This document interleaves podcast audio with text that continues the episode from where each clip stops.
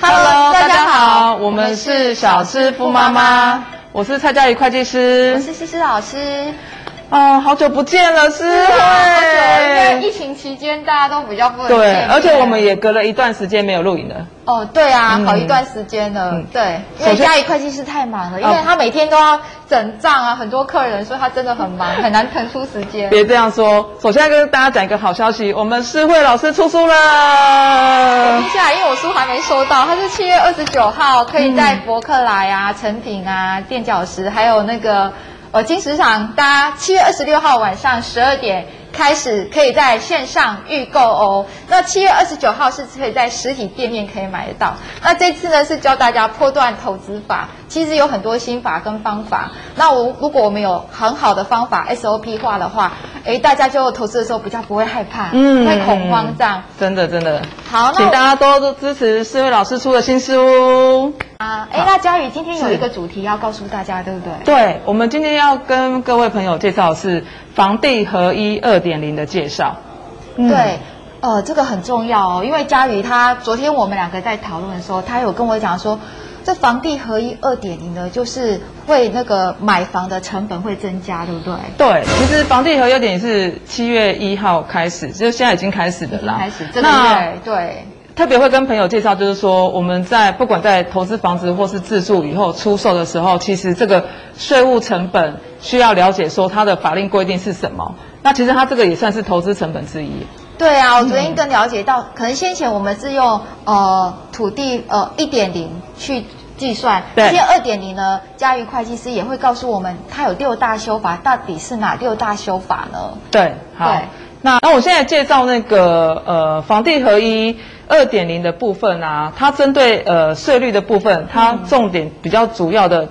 大的差异在哪里哦？好，就是呃，在修法之前，我们讲房地合一一点零的时候，如果我们是出售一年以内的房子，但是一百零五年以后对哦买的啦哈，出售是一年以内的房子，在修法之前嗯，是四十五克四十五趴，对，修法之后呢是两年以内，你出售两年以内的房子，这个哦税率是四十五趴，等对，于说以前是从一年，那现在变到两年，哦好四十五趴，四十五趴，好，那如果在修法之前是两年以内，就是超过对一年，在两年以内是三十五趴。三十五趴，嗯好，，可是，在修法后两哦年、两两年以内都四十五趴。好，好，那超过两年呢？哦未满五年是三十五趴的税率，五年要三十五趴，好嗯，我等于们说这房子住七年了，超过五年的。超过五年 了，对，好就，自住房，对不对，对，好。好，那如果说是在修法之前呢？对，超过两年，未满十年，未满税率是二十趴，哦，所以如果我现在把我的房子卖掉，税率就是二十趴了那，是修法前。修法前不哦，过你现在修法后也是啦，超过五年，哦嗯超过五年未满十年，因为你刚好房子是七年嘛，七哦年了是税率是二十趴，，，OK OK，那还是很多哎， 还是住着好了 二十趴。 对那超过十年以上，修法前跟修法后都是一样，税率都是十五趴。 ，OK 对 OK，，那这个是针对就是呃个人境内的部分。嗯嗯嗯嗯，哎，好，那这主要是比较大的法令是说，哎，你如果是呃出售的是持有时间短的，嗯对，税率有提高啊。然后再来还有一个重点就是，对像呃之前早期有蛮多人就是透过就是投资公司去嗯购买房子，是那我出售房子，我其实就是公司的营所税税率，公司的有税，啊，我以嘿前朋友都跟我说，是会买房子要用公司名义买啊，不要用个人，因为对不对？他。对，他说因为公司名义买，你去银行借钱的利息比较低，嗯然后缴的税也比较低。嗯嗯，那我就想说，我们又没有公司，我们还是只能用个人。嗯嗯，对，那现在房地合一二点零之后，其实效果已经差不多了。嗯就是如果说你是公司的名义，呃，用公司持有的房子，你卖这个房子是在两年以内，对一样就是房地合一，对四十五趴，嗯的税率。那如果说是呃超过两年未满五年，税率是三十五趴。所以都还是跟个人一样啊。对对对，等于说你用公司名义去持有房子，在出售房子的时候是比照个人去做课税。对，因为以前的话，他出售房子是以呃营所税二十 percent 去扣，可是现在都以跟个人的名义一样，可能是四十五趴就四十五趴，三十五趴是三十五趴，嗯所以用公司的名义去扣税已经没有比较好了。嗯 OK，对那对大家也不用想尽办法说想要去增设一个公司名字来买房子，已经没有那个必要了哦。嗯，那现在房地合一二点零，刚讲说它扩大了那个房地合一课税范围，是把交易预售屋以及坐落的基地，就是预售屋它坐落的那个基地，嗯嗯，就是我们俗称讲的红单啦、对把它算到房地合一二点零这部分。也对，就是说，刚刚也有问到哦，那我买到红单，我一年内马上再卖掉，那我要课税其实就是两年内四十五趴。对，就是要被扣对45%对对所以其实现在红单也是可以买卖交易的，但是呢，它就是必须课一个四十五 percent 的税。对以前可能就不用，就是用个人所得得税的方式，可能是说，哦，你今天被每年被政府课税是十二 percent 就扣十二 percent，二十 percent 就二十 percent。对嗯对对对对所以这已经是不一样的计算方式哦。对，所以这个就是要请朋友们稍微留意一下，嗯我们红单的部分其实也纳进来了。哇，好，嗯，好。好那再来就是要跟朋友们介绍，就是呃，有一个重点就是像我们房地合一的计算方式啊，对，它它的课税基础就是我卖的收入，我的售价嘛，对我房地的收入嗯扣掉我当初的成本，嗯。再扣掉费用，哦，所以现在佳宇，你要跟我们解释的就是说，我到底卖这个房子要缴多少税？对，吗哎我的嗯计算公式是啊什么？这个是非常重要，因为很多人想说，哎、我卖这房子都不知道要缴多少税，那这很复杂吗？这个待会我们我们待会做介绍。其实我们在讲到那个费用的时候啊，大家就变成说，我现在在买房子的时候，嗯，可能能花的费用单据都要先留下来。哦，对，但是都要先哎因留为下来大部分我们习惯可能我买了房子，那、我做装潢或做什么费用，嗯我不会，常常我不会特别去收集那个单据啦。嗯嗯嗯但是房地合一之后，也是建议朋友们可以去把那个收据都留下来。那我们到时候在计算那个税的时候，我们可以去看说，我有拿出凭证出来，对比较划算，还是按照。嗯它直接核定的费用是多少？哪一种比较划算？都可以算。那这里还有一个秘密，就是说，嗯嗯，房屋的增值税跟土地增值税放的地方不一样，它的缴的税率也不一样。就等一下，佳宇也会跟我们讲解释一下这到底有哪哪个差别，因为这很重要。，对，刚刚那个公式没有讲完，就对是我们的课税基础是房地的收入，对减成嗯本、减费用，再减掉一个土地涨价总数额。对对对，这个土地涨价总数额，它的概念是因为说，我们讲房地合一有房屋跟土地嘛，嗯那因为土地我们在移转的时候需要缴土地增值税，是，而且很多，尤其像竹北这边房子涨了这么多，嗯你看土地增值税就很高，真 的。对，那因为这一块土地有讲缴了土增税，所以我们在房地合一这个土地涨价总数额是可以减少的，哦，对，嗯才不会被说一头牛扒两层皮啊。我是同样的一一笔土地的交易被课了嗯，两种的太多的税这样。那所以这次二点零的修法就是，呃，这个土地涨价总数额它的那个现值的计算。只能用公告限，最上上限就是只能用公告限值。哦吼吼对，OK，，好，那呃，我们我们来用一个例子跟大家说明一下，可能大家就比较有那个到底感怎么觉。计算？对对对，好，假设啊，我们某某一个人啊，某 A 好了，他出售我了，们讲佳宇跟思慧好 了。好，我哦，们我们你是你就卖房子给我，还是我卖房子给好你？我我卖房子给你啊这样会比较比较那个清楚。好，假设我卖了我自己住的房子，自用住宅嘛对，符合自用住宅，对，然后呢，我一点我一年半后，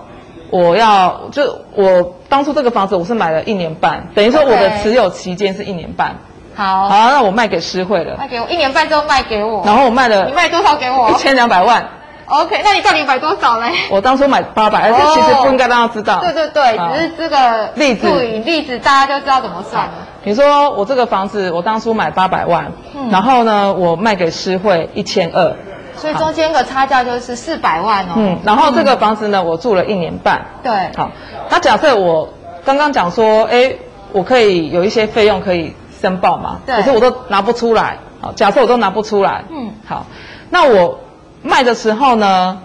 土地当初我们讲好我的申报移转限值是三百万，三百万。嗯，嗯，那可是那个时候的公告土地限值是一百万，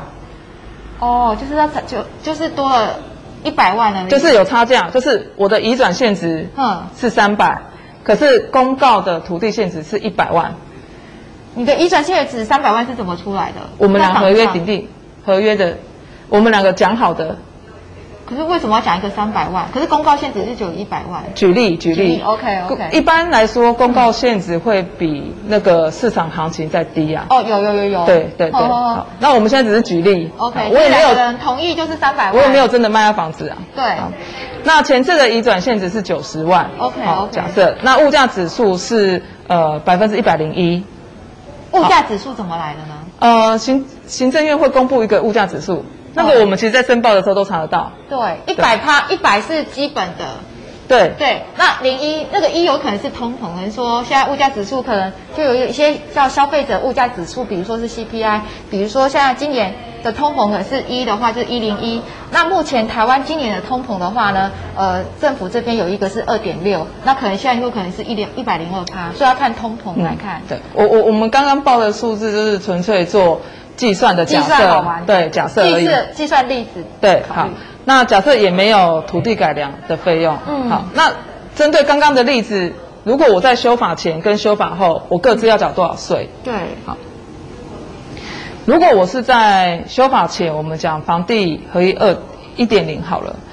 我们那个土地涨价总数额，嗯我就是用移转的限值三百万，去减掉之前的前次的移转限值九十万，再去乘，然后去乘以那个物价指数，就是九十万乘物价指数百分之一零一，对，算出来我的土地涨价总数额是两百零九点一万。就是我要涨，我要缴的税就是两两百零九，不是不是，这是土地涨价总数额，总数额，就是我 OK 可以减少的部分。这个是在修法前哦。对。那我的土增税就是哦少两百零九，对，对，那土增税假设我是自用住宅的话，税率是十趴，所以我的土增税税率是二十点九万。哇，这样差很多哎、诶，所以土增税是二十点九万哈对。好，那刚刚我们讲那个计算公式，我们可以知道，还有另外一个就是说，呃，出售的相关费用，嗯我刚不是说假设我费用拿不出凭证吗？对，修法前我的上限是五趴，嗯，所以我就是用一千两百万乘以五趴，等于六十万，嗯是假设我的出售的相关费用。哼嗯哼好，那刚刚说我们的计算房地合一的那个课税所得，对，就是多少？我的收入一千二一千两百万，减掉呃我的成本八百万，对，减掉费用六十万，嗯，再减掉土地涨价总数额是两百零九点一万。对，我就所扣以比较多，就可以缴的钱比较少，不对，那我算出来是一百三十点九万。对，那因为我刚说我持有一年半嘛，嗯所以我要缴的税率是一百三十点九万乘以三十五趴，那是一点零的时候，修法前。对，修法前，所以我修法前我总共要负担的税是土增税二十点九万，对，再加上这个算出来嗯，的房地合一是四十五万多，嗯哼，那等于算出来的金额是六十六万六十六点七二五万。嗯哼哼，好，那你看修法后，我的税那增加多增少？多少？ 刚刚说我们的土地涨价总数额，对，呃，上限我只能用公告限值嘛是，公告土地限值，所以就是那一百万嗯，去减掉九十万嗯，乘以物价指数百分之一零一，嗯，所以我的土地涨价总数额只能扣九点一万。哇，扣一点点，表示要缴的税很多，，欸对对对哦一对，点点只有九点一万而已，对对对哇，差好多好哦，，那土这增两个税差了两百万哎、就差多缴两百万，差不多。对对，我我们土土增税多少？土增税就是一样，两百零九点一万，嗯，去乘以十趴，就对二十点九一，好，这对啊是土增税。那出售相关的费用呢，在房地合一二点零的上限是百分之三， OK，所以我的费用呢就是一千两百万乘以三趴，等于三十六万。 OK，好，那公式就是刚刚讲，我卖给你一千两百万嘛，对，扣掉成本八百万，嗯扣掉我的费用嗯三十万、三十六万啊，嗯然后再扣掉那个土地涨价总数额，嗯刚算只有九点一万，有没有？嗯，所以算出来是三百四十点九万的课税所得。对，那三百四十点九万，房地合一二点零是两年内嗯四十五趴，对不对？对，所以算出来是一百五十三万点四零五万。嗯哦，你看哦，那这样我房地合一二点零是多少？土增税二十点九加一五三点四零了，等于一百七十四万多。嗯哼哼哼，所以你看哦，我们刚讲说，修法前我只要缴我的总税负啊，大概六十几万，嗯修法后是一百七十几万，哇，差差两倍哎，差不多。对对对对。有人也会问说，那可是我不是自愿的啊，我本来是哦住对台北，我本来是住台北嗯，但我因为公司就是调离我的工作的地点改成高雄，哦，所以所以我关于不有得一已些可以就是免就免这个去 follow 这个政府的这些政策嘛，因为他真的是不自愿，有哪几个人？对，有蛋书，有哪些族群可以不用缴这些税呢？哦对，就哦是说，在防疫第一合一二点零有这个弹数，就是有五种的交易是不受影响的。五种好啊，第第一一个个就是个人或是营利事业非自愿的因素。嗯刚刚我们讲那个刚个人，比如说对他本来住台北嘛，嗯，然后那个公司派他到高雄对。工作，那他只好不得已把台北的房子卖掉，然后去买高雄的房子。那这我种非自愿的这我因需要素什么证明吗？也许我为了要少缴税的话，我就说，哎，我要去台北啊，然后我新竹的工作就没啦，嗯我就可以缴很少的税，可能就是十二趴，就是我或是就不用，哦，我就可能就缴二十二十趴，这个刚刚我们讲说五种交易不受影响，这个是呃税率二十趴。对对对，那政府怎么？当然要提出证明啊。哦，我要提哪些证明？这个这里例例如说，哎，我同样公司嘛，对同间公司，我要出示同间公司的证明啊， OK，表示我是派遣的啊。嗯哼哼哼哼哎对要出示证明哦，不是嘴巴说说就可以了。 对，然后另外就是呃，个人或盈利事业用自己的房子，我们简单的讲，就是用自己的房子跟建商合建分回的房地交易。哦有啊，现在那个高铁以前是农田，很多那个地主。嗯，他都把房子给建商，然后地主两就个可以合建分到，对，地主就可以分到一点房子，就是地主出地，然后建商盖房子对，然后再来他们怎么做区分？嗯，对，好、像这个就是维持税率二十趴，还有一个就是个人或盈利事业参与都更或围绕重建。哦，有一些房子像台北房子可能四五十年了，嗯他们都在都更了，对，那都跟或是参加围绕重建之后，他可以分回这个房地嘛？嗯那分回房地之后呢，他觉得他或就不住那个地方了嗯的第一次交易是可以 OK，只要就是税率二十趴。嗯哼哼嗯，那最后一点就是呃，盈利事业新建房屋完成的第一次移转，简单来说就是建商啦。哦，建商自己买卖房子，对，因为建商它本身的盈盈利营业项目就是我就是盖房子卖房子的，那当然就是说你去用房地合一，其实它不是做投资用，这个它本来就是它的营业项目之一，嗯所以盈利事业如果它盖房子。那完成的第一次的移转就是卖出去，它就是税率二十趴。 ，OK OK，嗯哦嗯，嗯因为这是他的所得来源嘛，就对二十趴，就是对营所税，公司营所税的意思，对，好，对。那以上简单讲就是那个房地合一二点零的它修法的几个重点。然后刚刚思思慧老师也是讲到说，哎，那我自住房子正常来说我应该会有优惠税率，对不对？对啊，如果住了很多年怎么办？因嗯对为有时候是不得已的要把它卖掉，但是呃，可能搬家是什么？那如果自住房这一部分呢？有自住房的话，就是房地合一二点零，它有针对自住房有有一个节税的方式啊，我们叫自住减免哦太棒了，对因为我是住房子这么久了，对对啊啊，，例如说呃，个人、配偶或是未成年子女，对，好，哦那设有户籍，而且持有那个房子有嗯实际居住的事实，嗯那连续住满六年，哦，我已经七年了好，就 OK 了，没有供营业使用哦，哦就是说自住的对，没有公司设营登在那个地点，嗯好，然后也没有出租，嗯那可以适用减免优惠。那出售的时候呢，而且它我们刚算出来那个课税所的那个计算公式，嗯可以再减四百万，好，哦，你是说我获利的四百万可以扣掉？对，对，可以再扣四百万。 OK 然后扣掉之后，超过四百万的部分呢，嗯税率是十趴。好哦好好好，哇，这样子就不用交什么税啊，感觉对啊因为可以扣掉四百万就很多了，其实就是鼓励说是大家还是自己自住自住啊啦，自住，而不是对纯粹就是以短期操作投资为目的啦。对啊，其实就嗯一间房子，自己家人可以好好住，开心嗯这样子，那另外还有一个就是重购退税，因为我们常常会有遇到，比如说，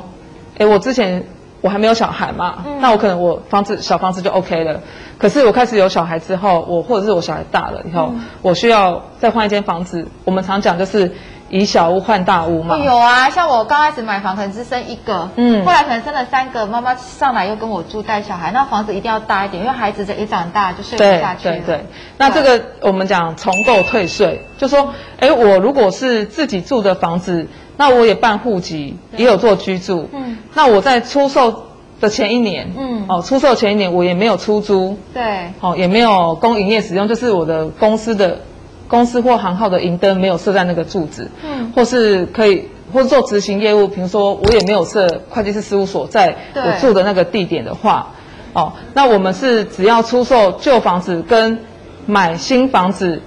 的时间两年内，我是可以什么重购退税。有这个我有享受过重购退税的优真的哦惠，因为嘿我那时候把那个我家小房子卖掉的时候，嗯换一个比较大，对然后我记得帮我办的那个，呃。会计那个不是会，有一个那个代书吗代书对，帮我办的代书说，因为我这次重购，嗯那时候我还不是很了解，嗯所以我那个不要房子的土地的增值税，那个税可以抵掉，嗯所以我后来就不用缴什么税，嗯嗯真的就是那一次房子买卖没缴什么税，对对，不过它有一个小小注要注意的就是说，如果我重新购买了以后，嗯我在五年内我还是要供自住，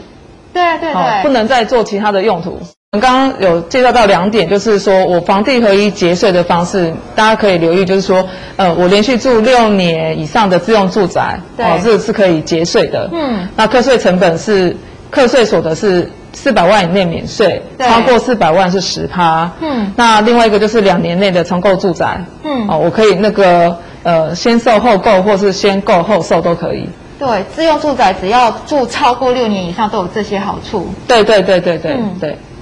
至少要住个六 年，